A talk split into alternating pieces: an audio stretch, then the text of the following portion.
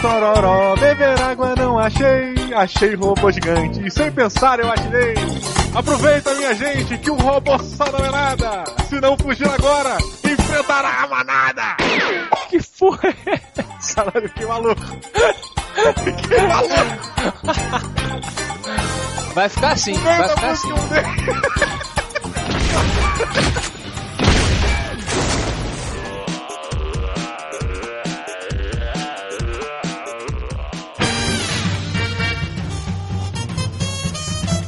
Dia! Sacanagem. Caralho, meu ouvido! Boa tarde!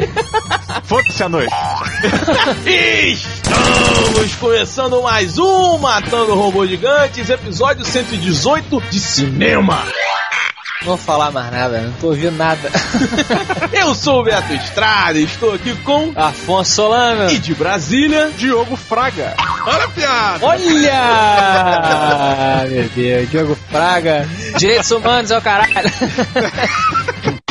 E aí, meus amiguinhos, o que, que vocês contam de novidade? Tenho que contar uma história que tem totalmente a ver com tudo que a gente vai falar no episódio de hoje. Foi ao cinema para assistir o filme que se tornou pessoal, Tropa de Elite 2. Estava eu, Dona Maria, fomos no cinema, entramos na fila, batendo papo. Quando eu fui pagar meu ingressinho, o cara comecei uma discussão atrás, né? Porque uma mulher discutindo com o cara. Porque você é ignorante, não sei o que, e o cara xingando a mulher moderadamente. A mulher xingando o cara, descascando, né? A mulher, geralmente, quando entra uma briga, entra pra soltar tudo que ela conhece. E o cara ficou na dele, mas, porra, pera aí, não é assim, o que. Até que a mulher mandou, você é um ignorante idiota. Aí o maluco levantou a voz e falou assim: Não é ser ignorante que você é burro e cega. Bicho, nisso o marido da mulher ouviu o que o cara falou. Colou um soco na cara do maluco na fila do cinema. Cara, eu só vi que o cara tomou na cara, arriou pra dar uma baiana no maluco. Caralho, eu tava tipo assim, a dois centímetros, cara. Porra, e eu aqui em Brasília tava sentindo uma saudade de emoções, assim, né?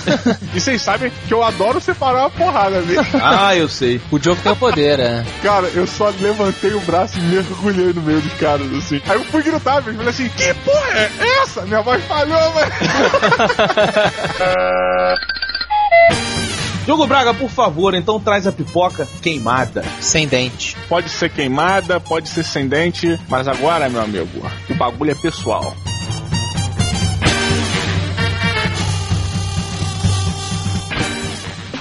Polícia do Rio libertou uma adolescente que foi feita refém por um homem em Angra dos Reis, no sul do estado. Depois de quase 10 horas de negociação, o BOP invadiu a casa. você se assustar e achar que nós estamos malucos e que estamos fantasiando demais e que a nossa imaginação é muito perversa, eu diria, a realidade é ainda mais assombrosa. afirma que a taxa de assassinatos no Rio de Janeiro é seis vezes maior do que a de Nova York. Olha, eu, eu estou participando de uma guerra. Eu estou participando de uma guerra. Acontece que eu estou voltando para casa todo dia. É a única diferença. Espero morrer em combate.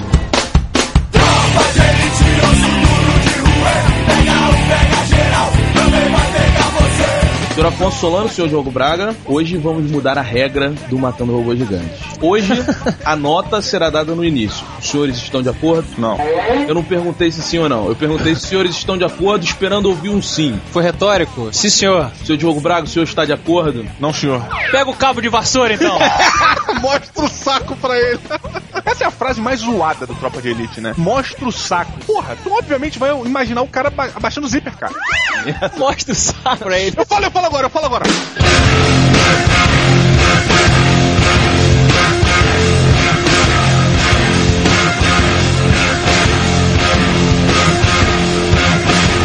Tropa de Elite chegou aos cinemas em 2007, causou um furor na pirataria, nos camelôs e nos cinemas. No ano de 2010, Capitão Nascimento e sua trupe estão de volta. Mas agora, meus amigos, o inimigo é outro. Ah. Afonso Solano, por favor, a sinopse de Tropa de Elite 2. Vamos lá, meus amiguinhos. Passaram-se 15 aninhos depois do primeiro, Tropa de Elite, e encontramos Capitão Nascimento velho, deprimido. Capitão Nascimento já tá meio caidão, mais velho, e vemos que ele se separou de sua mulher. O filho dele está com, obviamente, 15 anos. E o Capitão Nascimento está no comando do BOP ainda. O plano dele não deu certo. Certo, Roberto. Qual era o plano dele no primeiro filme? O Capitão Nascimento, erradicar a violência e o mal. Não, sim, mas sair da porra do, do comando do Bop pra tomar conta da família dele, não era isso que ele queria fazer? Não, isso era o que a mulher dele queria fazer. Não, mas ele queria botar o Matias. Mas ele não conseguia Isso. se permitir. Não, mas no Ele filme. tava treinando o Matias e o, o Caboclo lá E o André e o Neto eram para entrar, um deles ia entrar no lugar dele. ia virar o coronel. Aí quando- Ou o capitão. O capitão. Aí quando o Neto tomou um balaço nas costas lá, o- sobrou o Matias. E aí o Matias, quando dá o tiro na cara do bandidão do primeiro filme. Baiano, porra. O baiano, é aquilo ali é pra dizer que, bom, com aquilo ali ele selou o destino dele. Ele vai entrar no lugar do Capitão Nascimento. Correto. Ou pelo menos todo mundo esperava. No começo do 2, a gente vê que isso não deu certo. O Capitão Nascimento continua no comando do Bob. Ele acabou se separando da mulher por conta disso, eu pelo menos concluí. E logo no começo do filme a gente vê uma operação realizada pelo Bob pra tentar resolver uma situação, uma hostage situation no presídio de Bangu. Esse coisa aconteceu de verdade? Esse conflito lá no Bangu? Sim, senhor. Aconteceu, sim, senhor? Você vai falar tudo sim, senhor, agora, Sim, senhor. hoje, né? Esse conflito em Bangu, o Capitão Nascimento tá, tá liderando a parada e dá merda. E o Captain Burst é demoted, como é que é? Destituído. do Destituído do seu cargo, só que como ele é um herói pra, pra nossa nação brasileira, ele acaba sendo destituído pra cima. Ele caiu pra cima. É como ele mesmo fala, né? E ele vira o quê, Diogo? Ele vira subsecretário de inteligência. Olha aí, olha aí, caiu pra cima. E com isso, Diogo Braga, então, por favor, sua nota para Tropa de Elite 2. Como cada cachorro que lamba sua caceta, a minha caceta mede 4.2 robôs gigantes. Por quê, Diogo? Eu acho que eu achei o filme bom pra caraca, sabe? Foi um filme é, muito oportuno. Ele veio, ele veio com uma, uma semana só de atraso. Ele tinha que ter vindo uma semana antes, que era um filme para antes da eleição. pra Você assistia antes de votar. E ele, e ele toca nesse, nesse problema dos políticos e tudo mais, de uma maneira muito, muito foda. Mas é, eu acho que sempre tem aquele problema da fórmula que talvez erradamente me incomodou bastante. A repetição da fórmula em algum momento. O filme, Diogo, ele saiu depois das eleições, foi propositalmente, né? É, mas o que eu tô falando, ele para mim tinha que ter saído antes das eleições. Uma semana antes. Diogo, o pau é grande, mas não é de aço. Olha, tá se achando o pica das galáxias. Afonso Solano, sua nota para a Tropa de Elite 2. Tropa de Elite 2 é muito esquisito dar nota no começo do programa, olha. eu não tinha pensado nisso. Cara, de 0 a 5 robôs gigantes, eu dou 4.5. Porque ele, ele só não ganha mais porque eu achei que faltou cena de ação. Não, ele só não ganha mais, meu Afonso, porque pão seco é foda. Hoje vai ser o dia inteiro esse, né? Cara, ele é um filme muito mais político, como deu pra perceber pela sinopse, mas ao mesmo tempo ele é uma evolução natural do primeiro filme, né? Porque é engraçado, o primeiro filme ele é um filme político, mas ele é ele mostra como que o Bop, ele é um band-aid. Ele é um band-aid em uma em uma fratura exposta que, que o Rio de Janeiro apresenta, que ele consegue resolver aquele probleminha ali, ele poderia resolver tudo, mas o nego coloca. Ele é um Robocop, né, como eu já falei. Sim, sim. O, o Bop, pra mim, o, o filme do Tropa de Elite, ele lembra muito a dinâmica do Robocop. Você tem uma força que é criada por uma, por uma entidade política só pra mostrar serviço. Poderia resolver várias coisas, mas tá ali pra mostrar pra televisão e tudo mais. E o segundo filme, eu achei que fosse investir um pouco mais no que no primeiro focou, que era a coisa da ação, que era a coisa do como que o Bob funciona e tudo mais. E não foi. Como eu sou o garoto Hollywood, que vocês me sacaneiam, eu, eu tenho sede disso. Mas de maneira nenhuma piora o filme. Por isso que é esquisito dar a nota logo assim. Roberto Duque Estrada, Capitão Duque Estrada. Capitão Beto, rapá. Capitão Beto é meio gay, cara. Capitão Estrada é muito mais irado. Mas o Nascimento se chama Beto Nascimento. Não sei É, se você sabe é disso. Beto Nascimento, Roberto Nascimento. Ele não se chama Beto. Quem chama ele de Beto é a esposa dele. Eu não sou tua esposa pra te chamar de Beto nessa porra. Pede pra Pede pra sair! Roberto Duque Estrada, quantos robôs gigantes você deu para a Tropa de Elite 2? Agora é pessoal. E o inimigo é outro. Cara, eu vou explicar uma coisa pra vocês rapidinho antes da minha nota. Olha a falta de ação que o Afonso reclamou no filme. É o seguinte, eu acho, a minha concepção, e se é a minha, não é uma discussão, de arte, é que ela é, serve para incomodar. Arte, quando ela é feita, ela não é feita para julgar, nem pro bem, nem pro mal. É só para incomodar e ser debatida. E eu, quando saí de Tropa de Elite 2, eu vi uma obra de arte, cara. Na boa, eu vi um dos melhores filmes que eu já vi na minha vida. Eu sabia que tu ia gostar muito. Cinco robôs gigantes pra esse filme. Cinco robôs gigantes, porque eu não posso dar seis. Porque não existe um 6. Porque sem sacanagem, cara, há muito tempo que eu não via uma obra cinematográfica ser tão relevante e sair simplesmente do entretenimento e do cinema e ainda servir a esse propósito. Deixa eu te fazer uma pergunta, Beato, já perguntando. É, assim, foi até uma discussão que eu tive quando a gente saiu do filme, porque o Tropa de Elite, ele é um filme sensacional, isso não tem dúvida, é uma qualidade, para mim, é um dos o melhor filme brasileiro de hoje em dia e de antigamente, mas sempre, isso não tem como, cara. Vai sempre trazer a seguinte questão: ele é um filme que fala da, fala da nossa realidade. Ele é um filme foda pra gente, que é brasileiro que sabe como é que funciona essas porras. Apesar de corrupção ser uma questão que ocorre em todo mundo, cara, todos os países têm corrupção, todo mundo passa uma coisa parecida com essa, o Tropa de Elite fala de um problema nosso. Então, se um cara na Irlanda for assistir o Tropa de Elite, ele vai achar um filme legal, mas ele não vai ter aquela sensação que a gente tem de alguém estar falando de um problema nosso. Jogo, corrupção, politicagem, não tô falando de política, politicagem, tá? São duas coisas diferentes. Corrupção, politicagem, filha da putagem e uma sociedade altamente egoísta você tem em qualquer país do mundo. Não, mentira. E a resposta a isso, Diogo, é que o senhor Steven Spielberg está querendo comprar os direitos de distribuição de Tropa de Elite 2. Ou, em inglês, Elite Squad. Go now! Então, assim, jogo, esse filme, e eu não. Agora eu vou tirar o contexto social aqui. Vamos falar do filme. Só tirar o contexto social não tem filme. Tem, tem. Não, não tem filme, tá maluco. Ah, você Cara, quer falar como filme? Como... Os atores Ah. são fantásticos, são sensacionais. Palmas pra diretora de elenco. A trilha sonora é incrível, é perfeita. Tem uma música do Paralamas de Sucesso que eu odeio, que eu nunca tinha prestado atenção como a letra daquela música era boa. Qual e que eu é? prestei por causa do contexto do filme. Então canta pra gente agora. Eu vivo sem saber de onde vem o tiro. Não, eu vivo sem saber até quando. É, até quando eu. Olha, Isso aí, musicão, musicão. Não, eu quero que você cante. Saber o calibre do perigo eu não sei. Da onde vem o tiro? Enfim, Fiz até guitarra.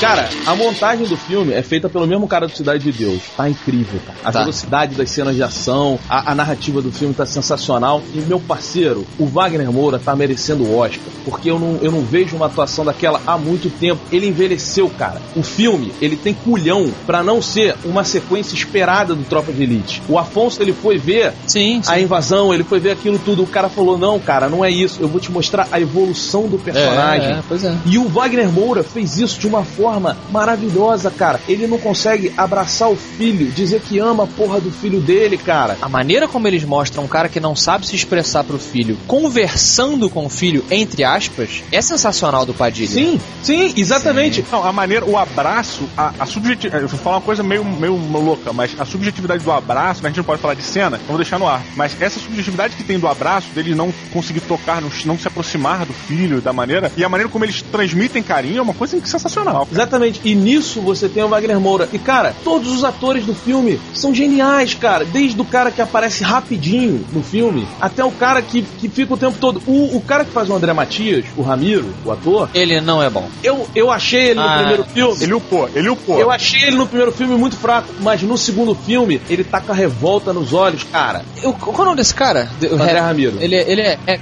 hip hopper? Como é que é? Rapper. Ele, ele é esquisitão. Aí depois, cara, que eu assisti o segundo filme, eu cheguei à conclusão de que ele é o Christopher Walken. Que isso, cara? Pelo amor de Deus, que Christopher Walken. É, sabe por quê? Não, não, não é o Christopher Walken, o Joe. Pô. O Christopher Walken, quando ele apareceu a primeira vez, a pessoa falou: Nossa, esse cara ele interpreta de um jeito engraçado. Ah, nem compara, cara. Esse cara aí, ele é assim na vida real. Ele é esquisito. Ele, ele é mau ator. Ele, esse cara, ele é mau ator na vida real. Ele não é ator, cara. O primeiro Tropa de Elite foi a primeira merda que ele É fez. isso que eu tô falando, Diogo. O Diogo tá revoltado sem entender o que eu tô falando. Claro, você tá comparando um cara merda com Christopher Walken. Não, Diogo, eu não, eu não tô comparando ele com o Christopher Walken. Você falou que ele é igual ao Christopher Walken. É, Diogo, se você não tivesse não me. Interrompido antes de eu terminar, ia entender que o Christopher Walken é um cara esquisito na vida real. Então, quando ele tá impre- interpretando, in- interpretando, ele é o próprio Christopher Walken. Esse Matias aí, qual é o nome dele? Desculpa. André Ramiro. O André Ramiro, ele é assim na vida real. Só que no primeiro filme eu achei que ele fosse um mau ator. Só que agora eu entendi que ele é assim mesmo. Ele é um cara esquisito. É, não é que ele é um mau ator, é que ele, ele é um robozinho. Ele é um robô, é. Falando e tal. E aí trazendo, né, o, o, o lado social do filme, que foi onde eu achei fantástico. Eles conseguiram juntar, é uma ficção baseada em fatos reais esse filme. E eles conseguiram botar os personagens de uma forma que você consegue reconhecer cada situação, quem era cada pessoa. Mas a, isso não tirava em nenhum momento a credibilidade do filme, cara. Mas o melhor de todos é o vilão. O Rocha? O Rocha. Ele é melhor que todo, até que o Wagner Moura, desculpa. Não é. Ele é melhor que o Wagner Moura. É, não, lógico, cara, com certeza. Ele é, é absurdo, cara. Ele é um sociopata perfeito, cara. E- Então, eu achei exatamente. E ele faz.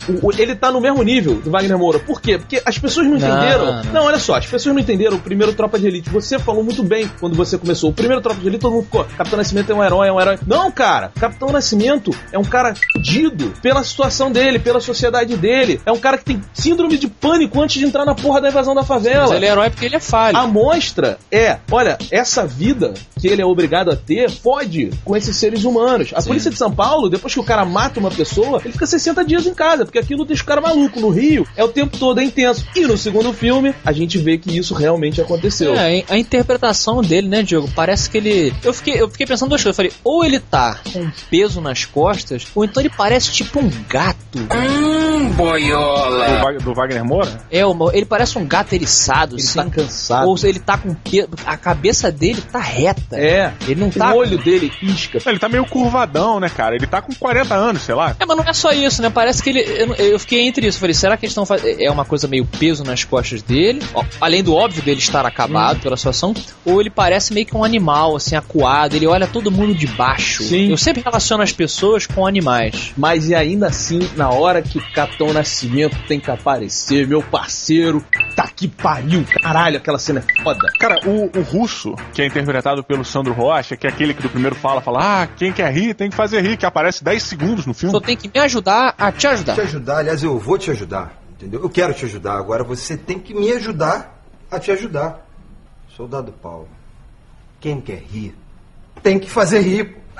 Porra, é, que é sensacional. Representa o brasileiro, né? Sim, E, e, cara, ele, ele foi uma surpresa pro pessoal do elenco, do, pro pessoal da produção do Tropa de Elite, porque na, na, durante as filmagens, cara, ele, ele tinha é, a- a- uma criatividade tão grande na hora de fazer as frases, de, porque eles têm aquele tipo de gravação, mesmo tipo do primeiro. Você tem que chegar do ponto A ao ponto B nesse diálogo. E a- esse, o, me- o meio de campo, você, você ajeita aí. Sabe? Aí você tem as frases meio prontas e tal, mas você tem um meio de campo que você pode inventar. E aí o cara, ele se revelou uma coisa tão grande que nego na, na- no set de filmagem tratava ele como se tratava o Wagner Moura, cara. Mas eu acho que ele tá à altura, sim. Não somente em atuação, mas a importância do personagem dele no filme. E eu acho legal que ele veio do nada, saiu do nada. Ele foi no primeiro filme, ele foi insignificante, não tinha nada, e se tornou uma coisa, porra, memorável. Eu acho que foi um vilão à altura do baiano, cara. Mas isso que você falou é importantíssimo. Isso pra mim foi sensacional. Você não criou um monstro a partir do 2. Você pegou um cara que já existia. o sistema. Sim, sim. E aquele cara que era só mais um mostrou como que o sistema transformou ele no Coringa. Não, e tá todo mundo comparando, não vamos negar, esse filme com o Cavaleiro das Eu Trevas. acho uma né? babaquice do caralho. Por que, que você acha uma babaquice? Sério? Por quê? Porque o filme Cavaleiro das Trevas, ele é um filme ótimo, é um filme com roteiro, pô, sensacional. Tá. Toda a técnica do filme é muito boa. Mas, esse filme, ele tem... Se você quiser aprofundar os personagens... Porque, assim, não tá nem perto... Ele é, ele é absurdamente raso e perto do que é o Tropa de Elite, tá? Você tem o psicológico das pessoas trabalhando ali. O Tropa de Elite, ele é um efeito social. O nome do filme Tropa de Elite é a parada mais incrível, porque o inimigo agora é outro. E isso é uma brincadeira. Eu não gostei dessa Porque o parada. correto, sim, mas o inimigo do primeiro filme é a sociedade. As pessoas estão falando, ah, são os traficantes. Não. O inimigo do primeiro filme é a sociedade. O inimigo agora é outro. A sociedade agora tem que lutar contra o sistema. E é isso que o Capitão Nascimento pede. Se você botar um artigo nesse sobrenome, fica o inimigo agora é o outro, não mais você. Ah, não começa com essa Isso é foda, não, cara. Ah, Isso é eu acho que é. cara, eu acho que o Roberto tem um ponto que talvez extrapole um pouco até o que o cara mesmo pensou. Porque você olhando em primeira vez, você vai ver que é uma coisa muito simples, mas realmente, como forma de arte, a gente pode supor diversas paradas. Realmente é um ponto que eu não tinha pensado.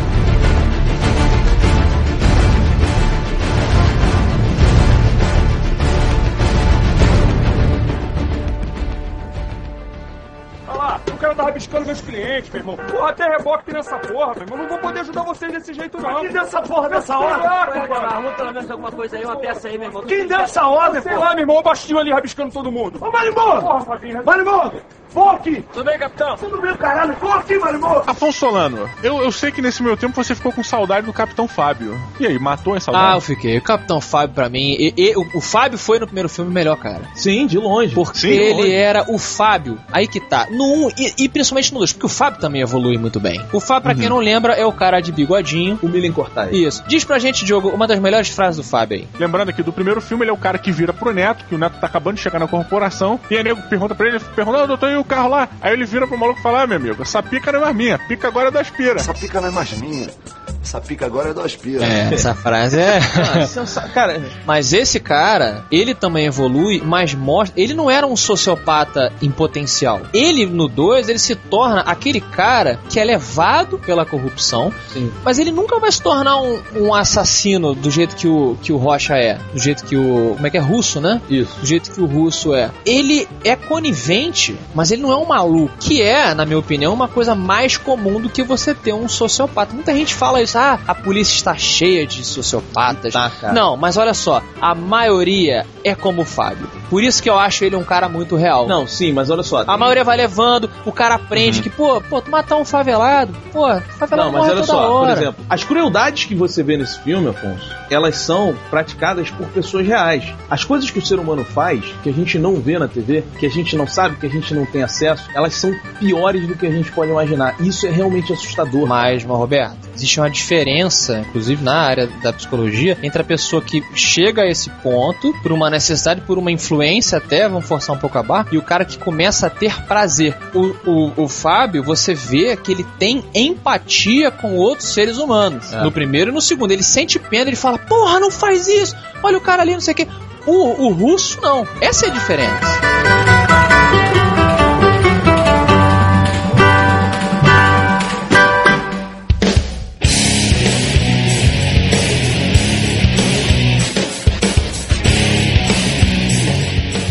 Última pergunta pra vocês. Afonso, você é o garotinho americano que não gostou de ação. American. Toda a ação do filme é feita pela equipe do Black Hawk Down. Sim. Falcão Negro em Perigo. E aí, cara? Bom, logo no começo dá pra ver, né? Tem um helicóptero, uma tomada. Cara, o que, me, o que me pegou no filme, além de toda essa coisa incrível que a gente falou aqui, todo mundo já percebeu, a gente já deu a nota, foi o aspecto americanizado. O que eu acho, inclusive, errado. As pessoas, eu, eu já falei que eu achei o Topra, Topra de Elite 2 e o 1 um filme americanizado. Americanizado na, na fórmula que ele usa para se fazer filmes. Mas eu acho isso errado. Eu não acho que a forma americana de fazer filme é americana. Não. É simplesmente a fórmula que nós, como seres humanos, recebemos uma obra no cinema bem. Eu acho aquilo ali, ah, não, não vou fazer um filme americano. Vai fazer um filme chato, meu irmão. Houston, we have a problem. Vai fazer um Pra filme. você. Mas é chato, Roberto. Não, pra você. Por que, que o cinema filmes americano. franceses são ótimos, filmes ingleses Não, não são, são, ótimos. não são ótimos, São. desculpa. A única São. coisa ótima inglesa é o Monty Python.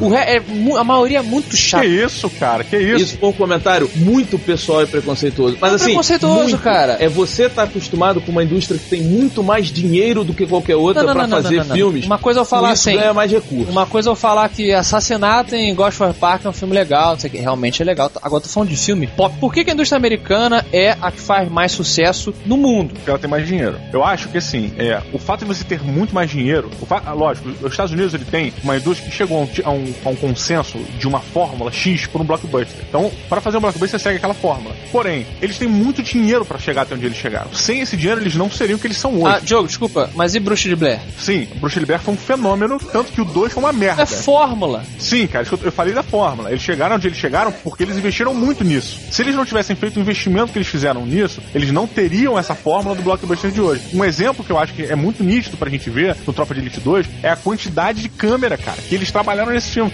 Bicho, tinha câmera pendurada em todo que era lugar, cara. Todos os buracos da porra do presídio lá tinha câmera, cara. E, a, Diogo, e ainda assim, ele tem um, um orçamento menor do que um filme francês. Muito menor. Assim como o Distrito 9 foi um filme de baixíssimo orçamento, mas aí. Foi 30 milhões, cara. Mas o 30 milhões é muito ba menor do que qualquer filme americano e na média dos filmes europeus. Tá. O Afonso, ele se consertou quando ele falou não um filme bom, um filme pop, um filme Sim, para as sim, massas, é. um filme popular. E aí eu concordo com ele. O padrão americano é o padrão massa, é o padrão que vai levar as pessoas pro cinema e pra ver. Não quer dizer se é bom ou se é ruim e filmes assim não são chatos. Não, existem filmes europeus que são melhores do que a maioria dos filmes americanos. Posso tentar então me redimir perante a fúria de vocês Pode. dois? Vocês não me botarem no saco? Mostrar o saco, né? Você, é, não mostra o saco não. Eu acho, na minha humilde opinião de merda, que o ser humano, ele, ele é um animal, como todos os outros da Terra. E como um animal, ele funciona sob regras muito simples. Existem é, fórmulas, daí puxando de regra, para você atingir certas áreas do seu cérebro que vão dizer para você se alguma coisa te deixou feliz ou não, tá? Fórmula. É por isso que as músicas têm refrão, entendeu? É por isso que os filmes têm fórmulas. É por isso que os videogames têm fórmula, quadrinhos têm fórmula. E eu acho que a fórmula americana, infelizmente, foi taxada de americana, mas é a fórmula que em uma peça de entretenimento como o cinema é a que mais agrada. Não, não tô dizendo massa como massa burra, é a que mais agrada a todo mundo, entende? Portanto, que fez muito sucesso. Tenente Braga, falou merda. Traz a 12 que a gente vai liquidar. Não, na cara não, na cara não, por favor. O BOP, mais uma vez, foi chamado ao combate. E missão dada é missão cumprida. Vá e vença, que por vencido não os conheça.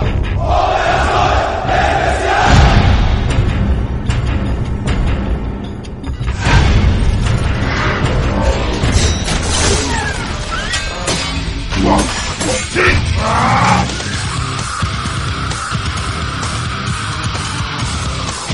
numa copilota de cinema. Se o Roberto tivesse com um saco na cabeça, o barulho seria menor. Ia ser mais do que o hermafrodita, né? O videogame chama de bolotas, no plural.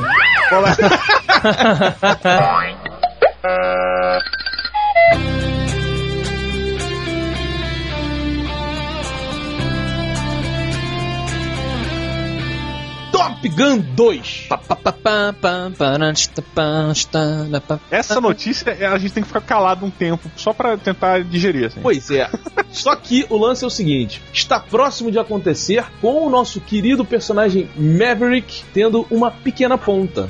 Diogo Braga, você mata ou pilota uma continuação de Top Gun com outro herói que não Maverick e Ice. Iceman. Cara, eu acho que vai, isso vai virar um filme pra televisão, cara. Aquele Made for TV, sacou? É? Porra, não tem como, cara. Sabe, o produtor e tal, é, quer dizer, a, a Paramount fez, né, proposta pro Buckenhammer, né, pra ver se ele vai, se ele aceita ir pro Tom Scott. Mas não tem nada certo ainda, né, bicho? Então, sei lá, cara, eu acho que podia fazer um esquema tipo Rambo, assim, bota o cara mais velho lá, sendo instrutor de voo, sacou? É? Aí chega a guerra, morrem todos os pilotos, ele é contra os alienígenas. e aí precisam dele. Precisa, o presidente não lutou no Independence Day, cara? Pô, por que, que ele não pode voltar? Sabe aquele papo de clichê, filme ficar pop? É. Pois é. Pois é, tá vendo? Você- de vocês me sacanearam, mas vocês gostam também. Pô, claro que gosta. porque Top Gun não é pop aonde? Na França, talvez, né? Que em francês deve ser um saco. E olha aí. Só me apoiando. Roberto Duque Estrada, que adora filme francês. Cara, eu. Você mata ou pilota? Eu mato. A gente acabou de falar de um filme onde o personagem envelheceu, cara. Onde o personagem evoluiu. Tá aí, Top Gun podia fazer isso com o Maverick. Ia ficar incrível, cara. Olha, então você mata? Eu mato fazer com o Maverick tendo uma pequena participação, cara. Olha. Ah, tá, tá. Porra, o, o Maverick, ele é o personagem. Você imagina o Maverick, sei lá, capitão e o Iceman político na Casa Branca. E os dois brigando pra caralho ainda. Com outro contexto, sabe? Com outra situação. Ia ser foda, mas aí, sabe o que vai fazer? Robert Zemeckis. Aí começa o Afonso. Robert Zemeckis é um dos caras mais incríveis do mundo. Porque ele fez aquele filme chato pra caralho que eu adoro. Qual? De Volta para o Futuro? Não, o do. Do Tom Hanks lá, que você porra do nome. O Robert Zemeckis fez Volta ao Futuro? Acho que foi, né? Foi ele mesmo. O do Tom Hanks foi. É o Robert Zemeckis, é o de Volta pro Futuro. Ah. E o. Tom Hanks é o. Ron Forrest. Forrest Gump, porra. Isso, então, filmezinho meia bomba do caralho, É, né? meia bomba é Afonso acha a coisa mais incrível do Sua mundo. 10 minutos de cabeça filme melhor, redonda. Que, que tem história de verdade, que tem tudo de verdade, mas não, vamos gostar da história americana. Enfim. Afonso, você mata o pilota, uma continuação de Top Gun com o Maverick tendo apenas uma pequena participação. Cara, se eu mato o piloto Top Gun 2, eu, eu piloto porque o americano, Ai, cara. ele tá em baixa. Puta que pariu. O americano tá em baixa, não é, não é verdade? Foda-se. Não, Culpa mas olha, olha por que, que não é foda-se. Porque o americano, maluco, ele manda no mundo. USA, greatest country in the world. Sua culpa. Não, não é por minha culpa, É ele sim. manda no mundo. É sim. Eu assisti 24 horas, esses caras mandam nessa porra toda, entendeu? E aí o seguinte, a moral americana, ela tá muito embaixo. Por isso que botaram o Obama lá. O Obama tá lá pra dar uma, pra dar uma animada. Ah, o presente bacana, aparece na revista em quadrinhos, joga basquete, malha e tal, lá, lá, lá. Então, assim, eu acho que tem que ter um filme desse pra elevar a moral americana de novo, porque daqui a pouco tá tendo outra guerra aí. Tenente Braga, o saco não deu certo, traz a vassoura. Não, não, então vou, vamos Tá mudar. foda, tá vamos, foda, Tá bom, parceiro. vamos mudar então. Se for com o Jerry Bruckheimer, eu piloto. Porque outro dia eu vi a Rocha, a Rocha é muito maneiro. A Rocha é maneiro A Rocha é muito maneiro. Não, e o Jerry Bruckheimer ele tem a capacidade de transformar um velho num cara que você sabe que se encontrar com ele tu vai morrer. Com dois, duas dedadas Não, cara, não se fala mal do Sean Connery. Não faz isso. Mas ele não falou mal, ele falou bem. Não, a capacidade de transformar um velho em- quer dizer que na vida real ele é só um velho. Não, não fala mal. Sim, cara. O, o- cara, quando a gente conheceu o, o Sean Connery pela primeira vez, ele já devia ter tipo 90 anos. Claro que não, cara. Bond. Claro, ele só, só pintava a sobrancelha, cara. Quando você era, era moleque, quando você assistiu o James Bond do Sean Connery, não, ele já tinha gravado há muito tempo. Já tinha Não interessa, Diogo. Eu, não- eu nunca conheci o Sean Connery na minha vida. Eu nunca falei, e aí, Sean, tudo bem? Elisinha, para Sean. tomar cerveja. pá. E aí, Chan, patinho e lagarto.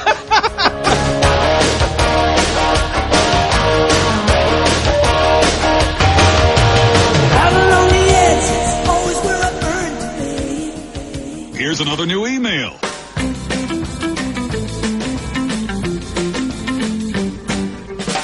A gente vai ler os e-mails agora e eu resolvi aparecer do nada, né? Você viu que eu popei com a aparição. Uma aparição, ah, aparição com Charlie Sheen. Isso, é tipo isso. Na verdade, você não apareceu do nada. Você está aqui para se explicar. Ah, meu Deus do céu. Eu tô aqui pra me explicar, eu acho que você tá aqui pra se explicar, mas tudo bem, Beto. A gente vai ver pelos e-mails. O que você fez, Flávia Gazi? Não sei o que eu fiz. Flávia Gazi, você pirateou o Matando Robô Gigante. Eu não acredito, eu não acredito, meu Deus. Eu achei que era mais do que justo eu fazer isso. É isso mesmo, Roberto, uma versão pirata do Matando Robôs Gigantes vazou? Vazou, tropa de elite. Hã? Hã? Hã? Hã? Por acaso era o episódio de Tropa de Elite, caramba, hein? Isso é que dá, Afonso. Você confiar nas pessoas. É. Você dá moral. Olha aí. Principalmente nas mulheres, né, Roberto? Falei nada. Tu que tá falando isso.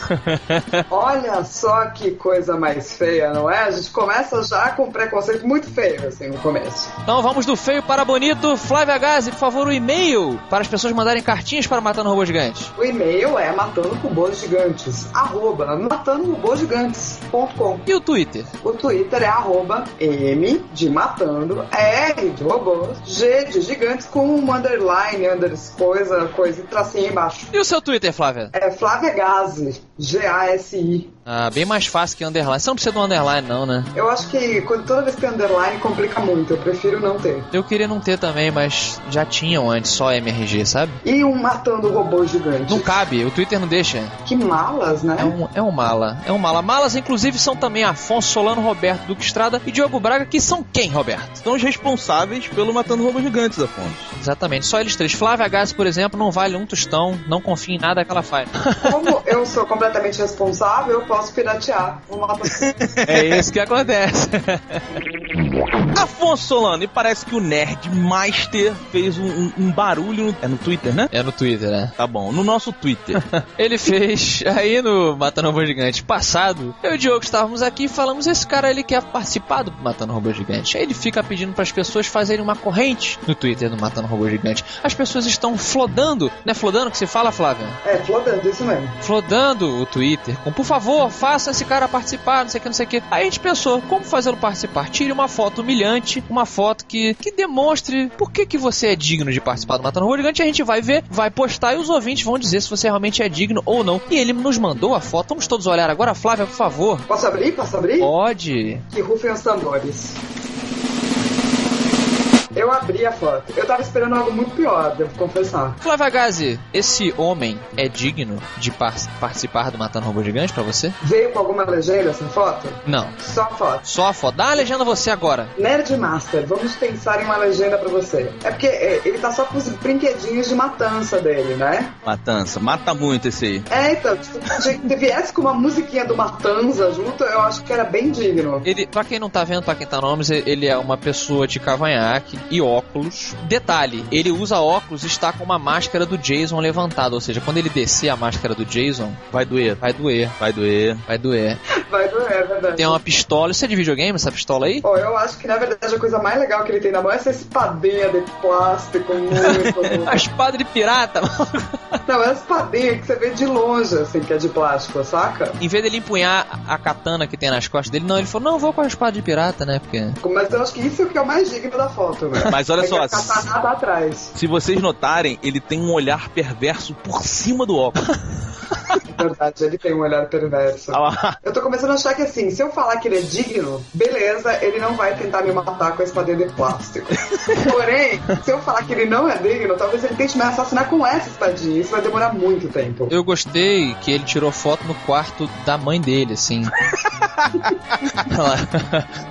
Sabe o que a gente devia fazer? A gente devia pedir pros ouvintes fazerem a montagem, botar um background bacana. O, olhem pro Nerdmaster agora nessa foto agora. E pense assim, onde que esse cara, com todo esse poder de fogo, essa, esse poder de arte marcial, poderia estar?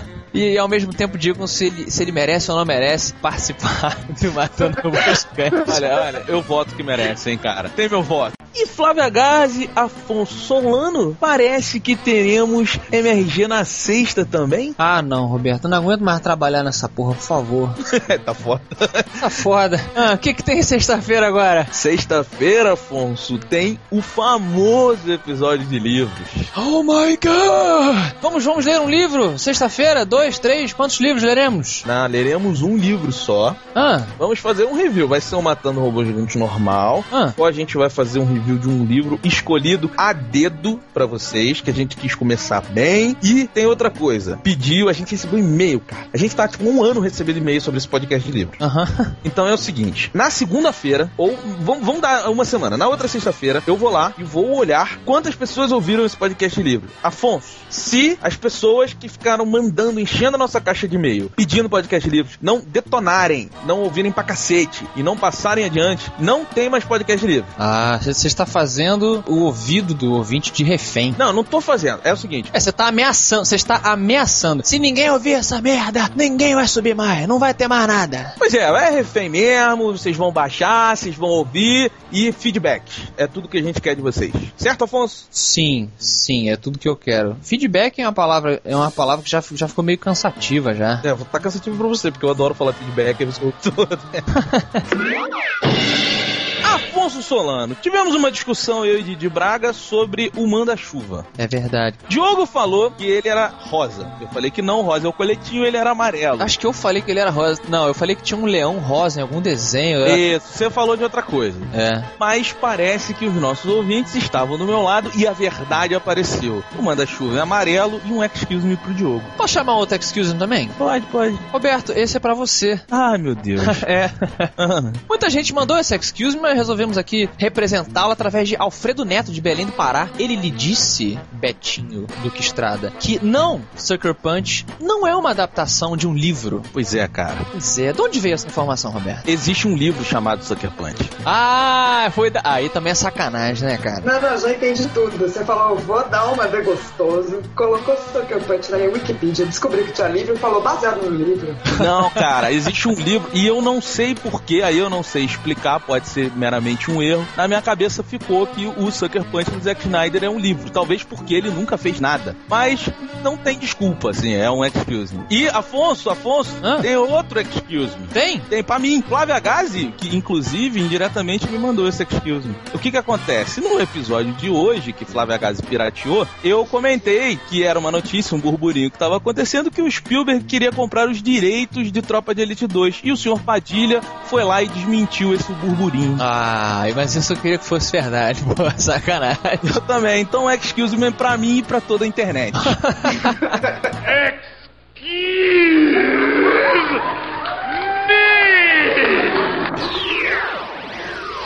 Primeira cartinha é de um cara chamado Eduardo Góes, Góes, que começa: Olá, meus amigos injuriadores de seres autoproferidos, protegidos por um exoesqueleto metálico e armado com mandíbulas e ferrão venenoso, capazes de levantar muitas vezes seu próprio peso e com organização social que impede a sua extinção. Nossa Senhora! Chamo-me Eduardo Góes, moro em Viçosa, Minas Gerais, e sou mestre em entomologia. Que bonito, né? Tá explicado. Chique, né?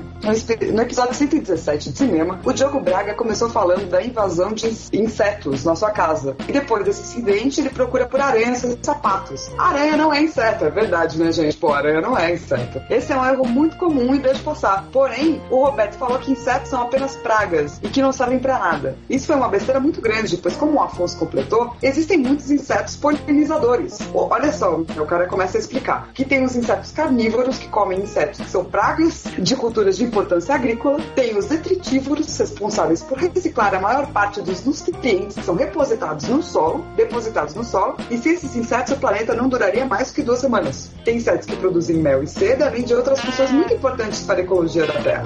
Não falem dos insetos, pois é deles que eu tiro meu sustento. Olha. Ainda se me perguntarem como matar um robô gigante, eu sugeriria uma colônia de formigas de correção da Amazônia, o maior perigo da floresta depois das árvores caindo. Meu Deus do céu! Olha só, meu amigo Góes, você acabou de ganhar o prêmio de e-mail mais chato do Matando Robô Gigante. Que isso, que mais chato, rapaz. Foi mó legal o e-mail dele, meu. Se fosse por mim, ele ganhava o, prêmio Gil Grissom do Matando Robô Gigante. Cara, foi muito chato, Afonso. Ah, foi muito maneiro. Cara, entomologia é sensacional, cara. Uh. Mas é, cara. Você sabe por que a gente tem medo de inseto? Não é porque o inseto é simplesmente, ah, o inseto é nojento. É nojento, né? Não, não. É porque dizem alguns psicólogos que é porque nós associamos os insetos à putrefação.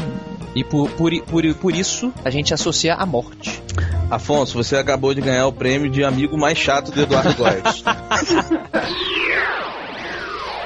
Próxima, cartinha da Mariana Chiavenato. É Kia ou Chia? Chiavenato. Kia, italiana é Kia. Não, eu sei porque tem um Chiavenato que escreve livros de administração e tal. Ah, é, eu sou chato, né? Eu falo de inseto e você de livro de administração. Sou Mariana Chiavenato, tenho 23 anos e sou estudante de psicologia aqui em São Paulo. Na última vez, eu mandei um e-mail comentando que o meu namorado sempre fala de vocês e isso não mudou até hoje. Só que agora ele tem que me aguentar falando também. Ouvi todos os episódios de vocês e senti muita falta da Flávia Gazi e da Dona Maria. Aonde estão as duas? Olha a Flavinha Gazi. Ah, como eles explicaram, eles me consideram irresponsável, não digno de participação, de vez em quando, porque é responsável pelo Matando Robô Gigante, então eles só me chamam assim, tipo, Flávia, você sabe quem foi que disse que mulher é irresponsável? quem foi que disse? A Bíblia. A Bíblia, Sabe por quê? por conta do pecado original. Ah, porque ela deu a maçã, paradão. Porra, maluco. Cagou a porra toda. Flávia, eu vou te chamar de Flávia Pirate Bay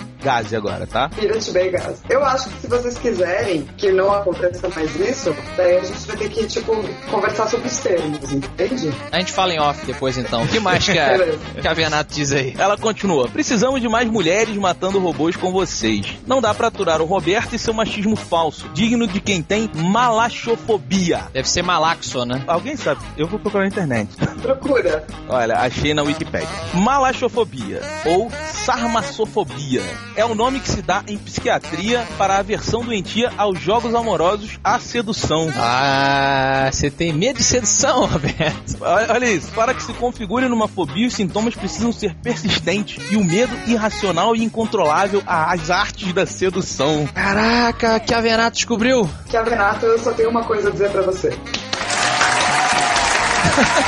Posso continuar lendo o e-mail aqui? Pode. Obrigado. Roberto, desculpa, eu adoro as coisas que você fala. Ha! Você é um cara inteligente e culto. Ha, ha. Mas quando o monstro que odeia a felicidade aparece, fica difícil para uma mulher aturar. E você tem voz de cafajeste. ai, ai. Eu já ouvi que cafajestagem é bom, hein? Mas vamos continuar. Um beijo a todos vocês e mandem um beijo ao meu namorado Pablo Urbim. Ele não sabe que eu escrevi esse e-mail. Então, Mariana, só porque você falou mal de mim, quem vai mandar um beijo pro seu namorado é uma menininha muito legal que participa do MRG. Flávia, manda um beijinho pro Pablo, por favor. Mas tem que ser sexy. Manda, manda um, um beijo de quem não tem, de quem não tem malaxofobia. Ou Um beijo sério. Pablo, queria te mandar um beijo. Tá bom assim ou vocês querem outro? Tá, tá ótimo. Cute, cute. Coisinha fofa. Próxima cartinha de um amigo com nome bacana, Cosme. Cosme Magalhães, ou também conhecido como Cosmides. Se bem que se seu nome é Cosme Magalhães, você provavelmente vai ficar conhecido como Cosme Magalhães, né? Não, Cosme. Vamos acabar com seu, com seu nick aí, esse Cosmides. Nada a ver, Cosme. Cosme é mó legal. Cosme é mó legal. Ele ele tem 27 anos e mora em St. John of Merity, aqui no Rio de Janeiro, segundo ele, São João de Meriti, cheio de, cheio de americanismos. Olá, aniquiladores de mechas com mais de 40 metros que, se controlados por Satan Gloss, tornam-se feras incontroláveis. Venho fazer um comentário de merda a respeito da famosa crise MRGística sobre casamento. Lá vem. Uh, quando o ilustríssimo mestre Diogo Braga lembrou daquela frase daquele filme, você lembra, Roberto, qual foi a frase, ou Flávia? A frase que o Diogo gosta muito sobre, sobre amor e tal? Lembro, lembro a frase. A, Você lembra a frase? Lembro. É o Lembro. da Flávia com a frase. uhum. Que ele falou que no filme o cara virou pra, pra mulher e falou que, meu amor, eu escolhi você para ser testemunha da minha vida. Exatamente. Aí o que, que ele fez? Gostou da frase, inclusive, ô, Gazi? Eu, eu achei interessante, muito interessante a frase. Interessante não quer dizer que gostou, né? Uhum. Eu tô, eu, tô, eu tô analisando, mas é uma boa frase. É melhor que, a- que as frases do Beto durante aquele episódio, eu acho. Ah. Olha, o Cosme é, conseguiu uma namorada, mesmo tendo um nome engraçado, e disse essa frase pra ela. Como se ele tivesse pensado, sabe? Mas essa é a função dos poetas. Aí ele falou a frase boa, toda bonita, chegou pra ela e falou: Meu amor, eu, você é testemunha da minha vida. Aí ela parou assim e falou assim: Em que podcast você ouviu isso? Deve ter se entregado várias vezes, saca? Deve ter falado alguma coisa pra ela e depois falado, não, meu, veja bem, que eu vi no podcast tal. Não, ela mesmo que pescou, ela falou assim: Conheço, essa frase foi ou do Melhores do Mundo ou do Matando Negócios Grandes. Matando negócios grandes tem uma outra conota- conotação, já que a gente tá falando sexualmente aqui, né? Ah. que não ia pegar muito bem, né, pra toda essa história do machismo, machalofobismo. O que, que você faz? Ah, eu mato negócios gigantes. Não vamos falar nada, continua Afonso. É, não, acabou que a, a mulher descobriu, mas ficou feliz porque ele pensou nessa frase quando falou ela. Então fica aí o recadinho bonito do Cosme. E a Flávia, então, Flávia, já que você tá aqui, Ai, cacete. que tal você você falar um pouco sobre a instituição do casamento? O que, que você acha sobre isso, essa polêmica que surgiu no Matando Robô Gigantes? Vou ser bem direto e vou dizer pra você que eu acho que o Beto não sabe escolher mulher. Hum. Nossa senhora. Porque assim, mulher que você fica, sei lá quantos anos juntos e você se sente comendo a mesma coisa todo dia, que raio de mulher é essa? Onde você catou? Meu Deus. Não vou falar nada. Eu- cara, eu já fui. Até onde eu sei, Beto, é o seguinte, quando você tá num relacionamento né, longo e tal, Hum. você realmente tem que apimentar a relação, né? Não dá pra imaginar que todo dia vai ser aquela primeira vez que você trepou, porque não vai ser. Uhum. E daí vem os logros, os jogos sexuais, as brincadeirinhas, e você tem que se sentir diferente a cada dia. Se você não tá fazendo isso, eu tenho dois preceitos aí. Um, você não sabe fazer. Dois, você cata umas minas que não sabe fazer também, né? Daí fica os dois ali, entendeu? Se olhando e falando, ai que tédio, pois é, que tédio, vou procurar outras pessoas, é melhor. Roberto, eu estou estupefato. Eu fui massacrado, né? Mas tá vendo? É por isso, atitude, rapaz. Por isso que há muito tempo atrás eu pedi essa mulher em casamento. Tá que pariu. Mas você viu, como é que você pode ter me pedido em casamento e depois você falar tudo isso do casamento? É. Não, não, não, eu falei depois, te pedi em casamento antes. Eu sei, mas daí eu tinha aceitado na época. Depois de ouvir tudo isso, eu já não posso aceitar mais. Quer dizer que o nosso amor acabou? Acabou. Ah, eu não sei se o amor acabou, talvez o casamento, que tal? Olha, amigos com benefício. Maneiro. Maneiro. Mas Flávia, você sabe que existem outras pessoas que pensam como o Roberto. Essa é a maravilha da, da diversidade humana, não é? É, que nem se diz por aí, né? Opinião é que nem, né? Todo mundo tem um. Exato. É por isso que estamos na caixa postal do Matando Robô Gigante. Que piada, hein? E quem fe... Obrigado. E quem fecou aqui foi o próximo de Thiago Drummond, que Flávia vai ler. Por quê? Eu posso rebater depois que eu ler? Pode. Então tá bom. Fala aí, pelotão de fertilizadores com opinião fecal. Bom, como eu tava outro dia falando com uma galera e mostrei o NRG 116 do cinema montando o robô, fiz geral ficar quieto e escutar até o final o meu, o seu, o nosso amigo metralhadora fecal falar sobre casamento. E é você, Roberto. É, pois é. Depois de várias divergências culturais, uma grande parte dos homens na mesa chegou a uma ideia comum. Se o casamento, abre aspas, tá? Se o casamento não fosse macarronada todo dia, não existiriam putanheiros, prostíbulos e afim, fecha aspas. Eu não concordo com isso. Eu não concordo com isso. tá? Então vai, começa você. Não, olha só. Existe uma diferença. Se você aceitou ficar do lado de uma pessoa, você não vai ficar traindo ela. Entendeu? Eu não falei que é casamento, é pra você chegar e comer, tá, tá com seu macarrão em casa, vai ficar comendo arroz com feijão. Não é assim que funciona. Até porque, se você tá fazendo uma coisa que a sua mulher não sabe, você está mentindo pra ela, entendeu? Porque mesmo que ela não saiba, ela concordaria se você perguntasse? Não, por isso que você não pergunta. Então você tá mentindo, aí você tá construindo uma parada errada. Aí eu não concordo com isso. E daí ele falou que atira a primeira pedra, pedra quem nunca fez merda. Eu nunca fiz merda. Você nunca fez merda? Nunca fiz merda. Já cheguei perto. Já cheguei perto. Eu tava lá, eu tava lá. O Roberto tava lá, mas nunca fiz. Nunca fiz besteira, não. Nossa, você sabe que no meu primeiro relacionamento da vida, eu devia ter uns 15 anos, eu traí. E eu fiquei tão infeliz, tão infeliz, que eu nunca mais consegui fazer isso na, assim, ever. Eu acho muito besteira trair. Eu acho muita besteira menino falar isso, porque assim, é, homem quando trai é muito na cara, sabe? Uhum. Eu conheço mulheres que traem, fazem isso tão direito, tão perfeito, que o cara nunca fica sabendo. Pra sempre. E, e é muito mais fácil pra uma mulher trair do que pra um homem. Porque é só ela chegar num bar e escolher praticamente um cara. Se ele não tá namorando, casado, beleza, entendeu? Sim. Então eu acho que menino tinha que ficar muito mais calado com relação à traição. Assim, porque ele entende que o poder de trair é muito mais fácil pro sexo feminino. Então eu acho que os meninos tinham que, tipo, baixar um pouco a bola, assim, com relação à traição. Mas olha só, Flávio, tem duas coisas. Primeiro que trair não é uma parada maneira, assim. Trair, então termina com a sua mulher que não tem motivo pra você ficar com ela. E segundo... Traição é outra pauta, meus amigos. Aqui é casamento. Vamos deixar para um outro, outro podcast? E Traição? só falar uma coisa pra Flávia. Vocês, mulheres, vocês têm o poder de dominar o mundo. Vocês não fazem porque não querem. E quem disse que ela não domina? Ah, mas não dominam. São as reuniões. Qualquer dia a gente vai falar das reuniões. Qualquer dia a gente fala sobre reuniões secretas. Então, posso, posso falar a última frase? Porque eu acho que essa eu tinha que falar. Pode. Afinal, são duas, tá? Afinal, putaria é sexo com alegria. E como o Mr. Catra diria, mulheres, copo d'água e boquete não se nega. Eu não vou comentar sobre essa frase. Olha, é uma frase difícil, Flávia. Difícil. É uma frase difícil. complexa. É. Não, eu vou. Eu acho que é isso aí. A pergunta, então, a pérola pode acabar por por aí. A pérola então do Matando Robô Gigante hoje é mulheres, copo d'água e sexo oral. Se nega? É, então. Se a menina tem mau hálito, os dentes tudo torto, e quando você olha pra ela, você não tá atraído fisicamente, tá, e talvez se negue, né? Vamos combinar?